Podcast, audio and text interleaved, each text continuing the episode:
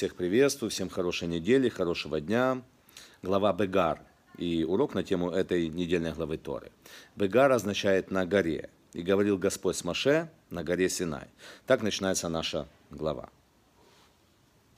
И как известно, что каждый урок Торы, каждая недельная глава Торы, она несет какую-то информацию, какие-то очень важные моменты для постижения. И я не побоюсь слова «обязан». Вот человек, когда принял эту информацию, услышал ее, он обязан ее применять. И не когда-то, а вот прямо сегодня, прямо сейчас.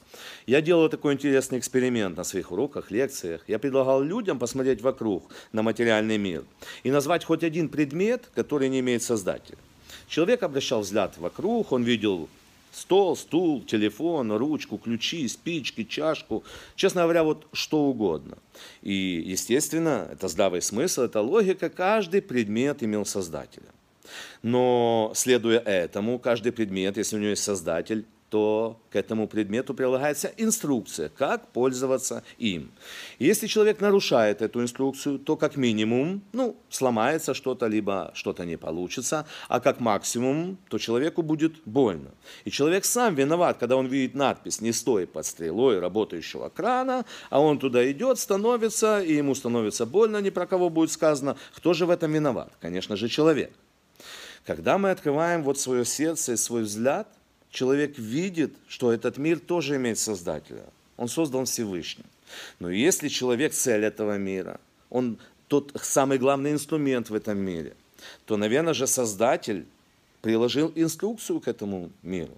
И человек обязан ознакомиться с этой инструкцией, понимать ее. И если он будет следовать этой инструкции, то ничего с ним произойти не может. А наоборот, будет достигнута цель этого мира. Человек будет счастливым, довольным и будет раскрыть Всевышний в этом мире.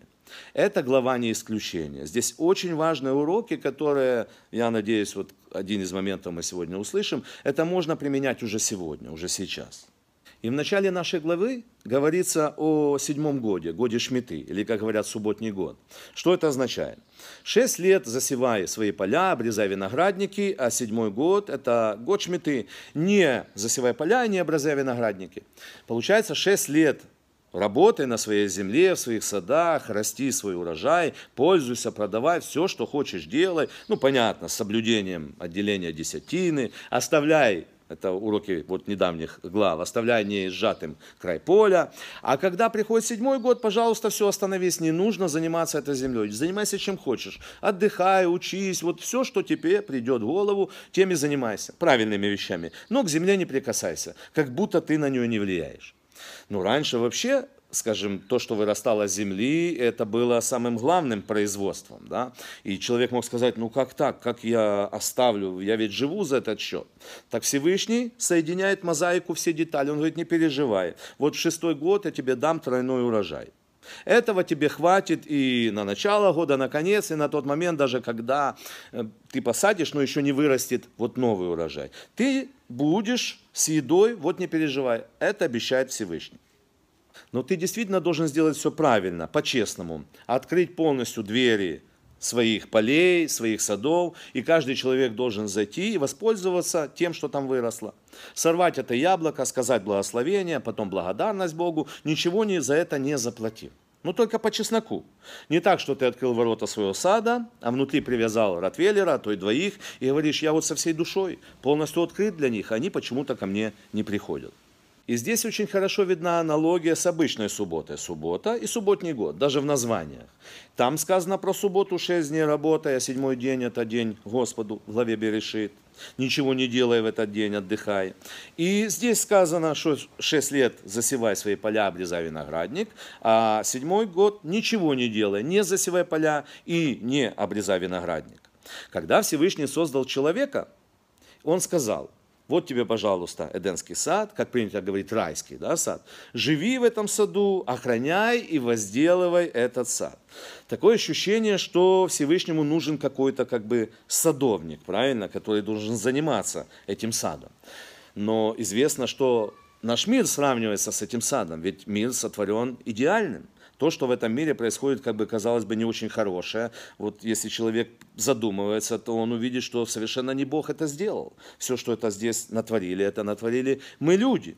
И, наверное, Всевышний, вложив вот эту свободу выбора, он ждал от нас той цели, которую он захотел от этого мира, он захотел ответа от человека, осознанного ответа. Если бы ему нужен был бы просто робот, просто садовник, и его совершенно не интересовало мнение человека, он бы такого как бы создал. От него зависит, как, какой, каким будет этот мир.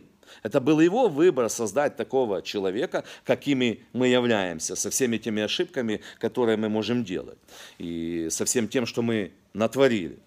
Хорошая аналогия вот – с рыбками и с аквариумом. Да? Когда человек хочет поставить себе аквариум каких-то рыбок, они совершенно разные. Да? Есть рыбки, которые лежат на дне и ничего не делают. Есть рыбки, которые там очень быстро как бы плавают. Для некоторых нужны водоросли, для некоторых водоросли не нужны. Вы знаете, есть такой аквариум совершенно пустой, в котором там чуть-чуть песка, и все это бедная, одинокая рыбка. Мне всегда так ее жалко, честно говоря. Плавает, и не, не, даже спрят, даже уединиться негде этой рыбке. Да? Но от кого зависит, какой будет этот аквариум. Конечно же, от человека, он создатель этого аквариума. И то, что ему нравится, то, что он хочет, его какое-то желание, он вкладывает в, в этот аквариум. Это, это является его целью. Так вот, Всевышний, если бы захотел сделать какое-то механическое существо, ухаживающее за этим миром, и для него этого не было бы никакого туда, он бы создал. Тем не менее, он создал человека. Создал идеального человека в идеальном мире. Но потом человек, воспользовавшись свободой выбора, начал делать какие-то ошибки шаг за шагом, нарушая волю Всевышнего в, в том процессе, в охране и возделывании этого сада.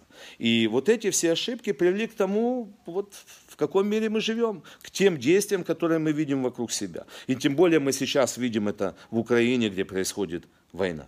Это тоже еще один момент, когда мы видим, человек не выполняет волю Всевышнего. К чему это может привести? Так вот сказано, засевая, этот, засевая эти поля, это то, что должен делать человек. Это те заповеди, которые хочет увидеть Всевышний. Он хочет увидеть, как человек выполняет их. Все те, все, все то количество, которое есть. А обрезай виноградник, это тот момент, когда человек говорит, а где-то сдерживай себя, где-то поставь какие-то грани, чтобы эти грани не перейти, потому что если ты перейдешь эти грани, то будет какая-то ошибка, будет что-то неправильно. Это как опять аналог с инструкцией. Ты нарушишь какой-то пункт этой инструкции, и это приведет к тому, что либо сломается этот предмет, сломается этот мир, это мы тоже видим, пожалуйста, экологические катастрофы и все остальное, что связано с деятельностью человека. Либо сломается сам человек, пожалуйста, война. Жаль про это говорить, сколько погибает людей, сколько несчастья и боли происходит вокруг. Пожалуйста, если человек будет делать эти неправильные моменты, то он будет в ответ получать неправильные моменты. Все зависит, вот все находится в нас самих. И окружающий мир – это зеркало вот нас самих. Какие мы, такой окружающий мир.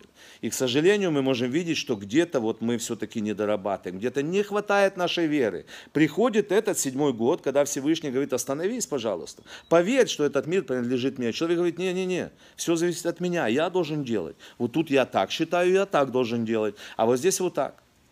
Есть такая интересная история, когда два человека очень ссорились из-за участка земли.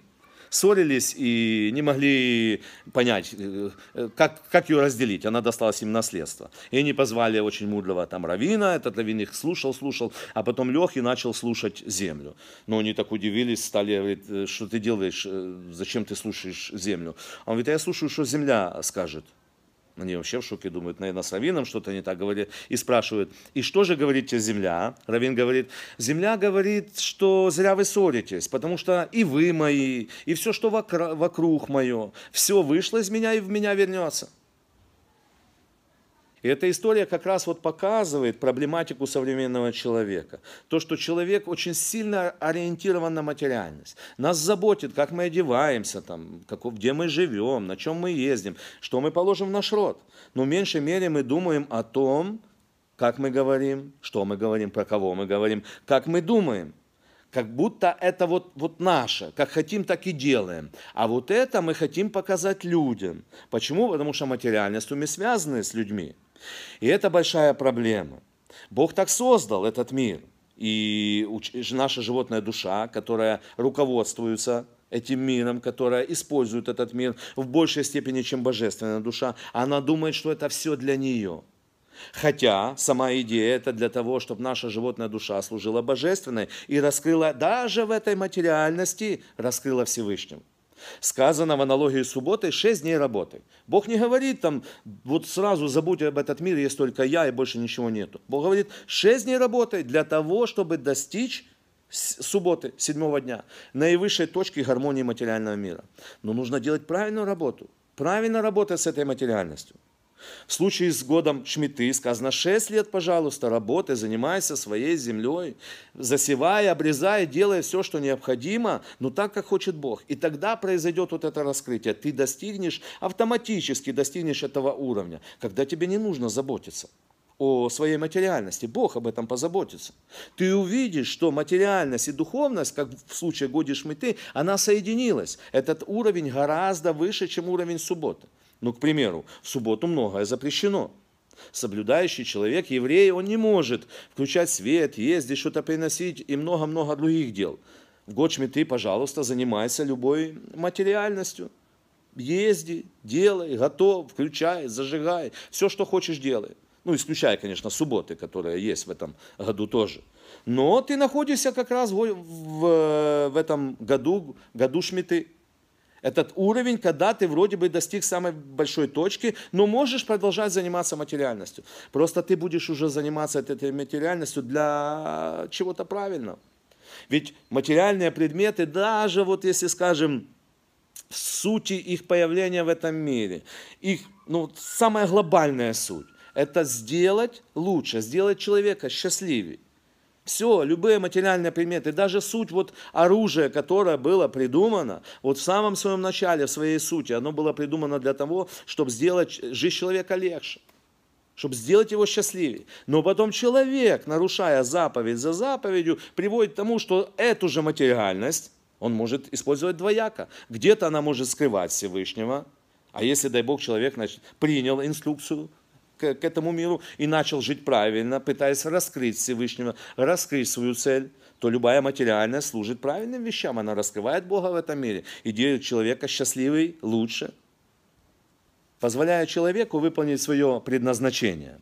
Вот когда говорится о шести днях перед субботой, либо о шести годах перед годом Шмиты, то здесь работает и употребляется имя Всевышнего Элаким. Это имя отвечает за материальный мир – оно соответствует материальному миру. Оно соответствует Тейва, природа, да, как будто Всевышний создал все законы этого мира, ну и сам этот мир, посредством которых взаим, происходит взаимодействие в этом мире, он скрыт среди этих законов. Это его законы, он их сделал. И если человек работает правильно с собой, производит правильную работу в эти шесть дней, в эти шесть лет, то он достигает автоматически вот с этой самой верхней точки, где Всевышний раскрывается уже посредством своего самого сокровенного имени. Это четырехбуквенное имя Всевышнего, где скрыта его суть. При помощи этого имени был Всевышний вообще создал все, что человек может почувствовать, и все духовные миры, которые человеку там до которых он может как-то дотронуться, и которые ему совершенно как бы недоступны. Получается, что вот имя Элагим, оно находится как будто внизу где-то, которое занято материальным миром, и оно оторвано от самой высокой точки, которая раскрывает вот как бы всю суть, раскрывая даже невозможное, раскрывая в любых материальных вещах скрытую духовность. Оказывается, что эти два имени, они являются собой двумя точками на одной линии. Они являются собой что-то вот неразрывное, что-то целое. Но необходимо принять этот процесс и начать по этому процессу делать какие-то шаги, двигаться, чтобы достичь этой точки. Вот сейчас идет счетомера, да, и счетомера – это работа со своими качествами, и ты не можешь взять какую-то ступеньку пропустить. Вот не можешь. Тогда эта заповедь будет не выполнена. Ты не доберешься до этого уровня, пропустив какой-то момент. Нужно взять и двигаться самому, потому что счет Амера должен сделать каждый сам. Никто вместо тебя этого не может сделать. И счет Амера начинается, сказано, на завтра после субботы. Да? Суббота – самая высокая точка, самая высокая идея. А теперь вот то что, то, что является самым главным. Получается, что если на завтра после субботы – Это самая высокая точка, чистая духовность, чистый Всевышний, чистое Его желание, вот сокровенное желание, раскрытие Бога в этом мире.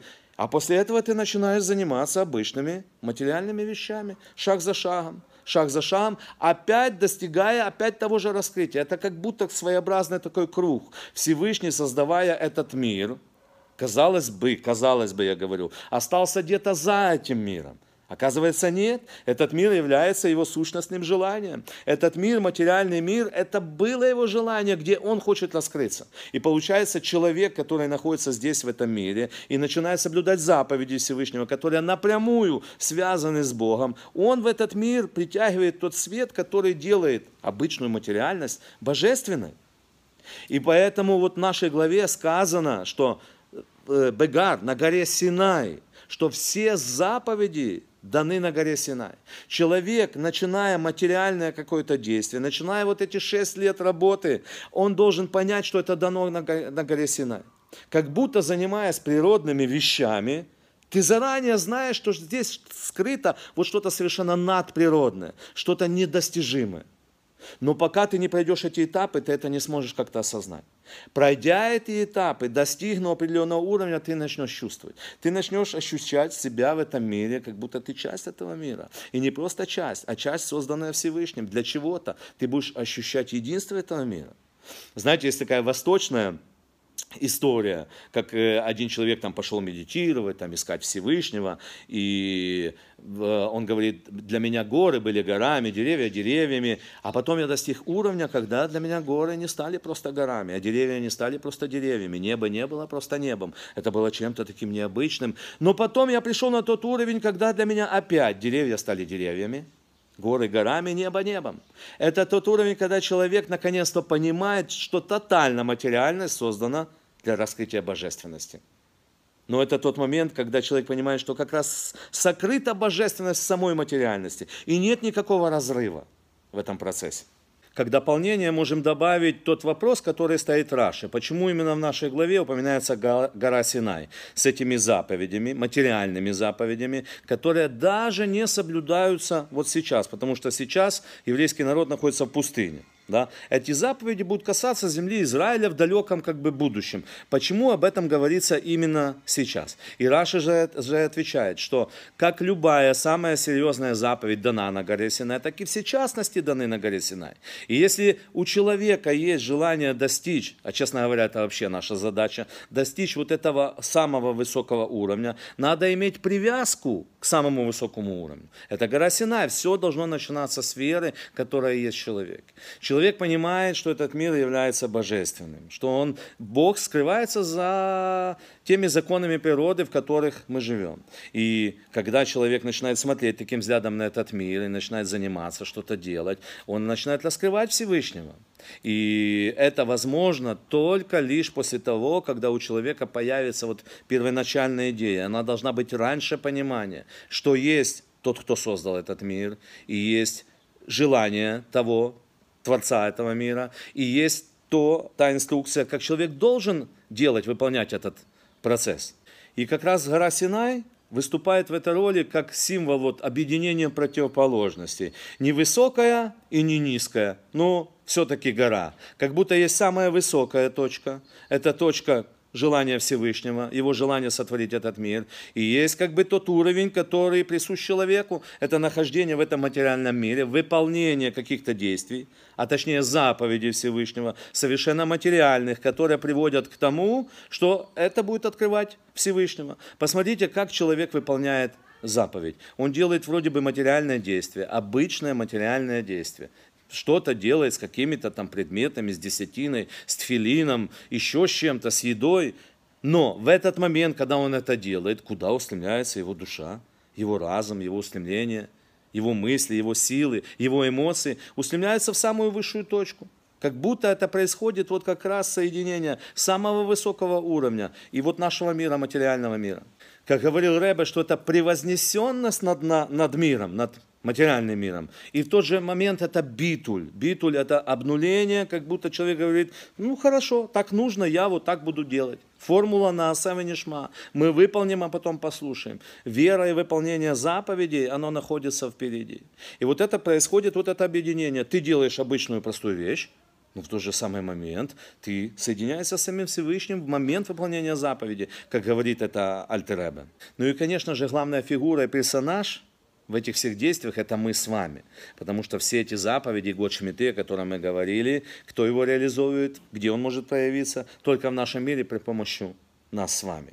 И в нашей главе наряду с этим годом Шмиты описывается еще 50-й год, это год Йовель, потом имущественные законы, возврата земли, продажи, домов, и описываются законы о рабах, когда у человека происходит что-то не так в жизни, к сожалению, ни про кого не будет сказано, и человек оказывается в тех условиях, что он вынужден либо сам себя продать, либо его продает суд, и он становится подчиненным другого человека. Так вот Всевышний говорит, 50-й год, год Явель, в любом случае такой человек становится свободным. Он становится свободным и в год Шмиты. Но есть моменты, когда раб не хочет уходить, ему очень нравится, ему все устраивает, как бы быть, работать на кого-то, да. И Всевышний говорит, это было хорошо, не вопрос, можно, но придет 50-й год, вот все равно ты будешь свободен. Как будто Бог говорит, каждый человек, это уникальность, это вместилище божественной души. Каждый человек сюда приходит со своей уникальной миссией. И в сути его это свобода. Но в нашем понимании свобода – это отношение с Творцом, потому что Он сотворил этот мир. Это Его мир, Его правила. И есть эта инструкция, о которой мы говорим в течение этого урока. И человек обязательно придет к этой инструкции. Получается, что есть только два пути у человека. Первый путь – это подчиняться Всевышнему. И это самый правильный, безопасный, единственно истинный путь. Ну, я бы сказал, быть рабом Всевышнего, ну, немножко такое заезженное слово, особенно вот здесь в русскоговорящей среде. Второй вариант – это человек становится рабом материальности. И, конечно же, недолг тут шаг, когда он станет рабом другого человека. Получается, в человеке как раз уживаются вот эти две позиции. Превознесенность – это его божественная душа. Каждый человек – это кусочек Бога. И в тот же момент в каждом человеке есть возможность вот принятия этого. Это битуль, когда человек говорит, я с этим согласен, я буду, я буду действовать так, как ты хочешь Всевышний. Даже если вроде бы я это не понимаю. Ну и если, не дай Бог, происходит какая-то ошибка, то человек попадает в рабство этого материального мира. Так что у человека всегда есть свобода выбора, посмотреть на этот мир как на божественный мир – либо смотреть на этот мир как просто какой-то случайный большой взрыв, совпадение, то, что получился человек. Честно говоря, таких людей очень мало уже, которые ну, не верят в Бога, которые говорят, да, я атеист, я произошел от обезьяны. Но они все-таки есть. Я вот недавно был на одном уроке, и я сказал, ну я так думаю, что здесь все верят в Бога. И один парень поднял руку, сказал, вот как бы я не верю я произошел от обезьяны. Я говорю, ну, это тоже смелый как бы шаг, сказать, что я произошел от обезьяны. Его не поддержали как бы никто, но это была не тема урока, я не спорил с ним. Я ему потом просто сказал пару каких-то намеков и вещей, над которыми он может подумать в свободное время. Но если человек принимает такую версию, что все случайно, тогда ну, ничего не имеет как бы ценности, действительно. Все, что ты достигаешь, все, что ты делаешь, даже если ты это просто ну, случайно получилось. Это не какое-то творчество. Знаете, как художник делает какую-то картину, вкладывает туда свой труд, либо скульптор какую-то скульптуру, и потом то, что получилось, это следствие Сначала мысли, да, идеи, потом каких-то действий, и вот наконец-то получился результат. Это далеко не случайно. А то, что получилось случайно, ну, не имеет никакой ценности. Но слава Богу, в человеке раскрывается все-таки эта вера. И вы посмотрите, в большинстве мир верит в Творца. Пускай там правильно, неправильно, с ошибками, но все-таки мир верит в Творца. Почему? Потому что это суть ну, каждого человека. И наша с вами задача вот как раз это раскрыть. Если, слава Богу, мы пришли к вере, так вот теперь наша задача узнать, что хочет от нас Творец. Потому что поверить в Бога – это самое, честно говоря, простое. А вот поверить настолько, что выполнять Его волю так, как Он говорит, даже тогда, когда ты не понимаешь, вот это является задачей. Но когда человек начинает это делать, вот тогда приходит самая большая награда. Спасибо за внимание. Я желаю, что мы с вами С Божьей помощью будем продолжать учиться и раскроем в себе тот максимальный потенциал, который вложил в каждого из нас Всевышний. Всем всего хорошего, всем мира, до новых встреч. Пожалуйста, делитесь моим уроком. Спасибо.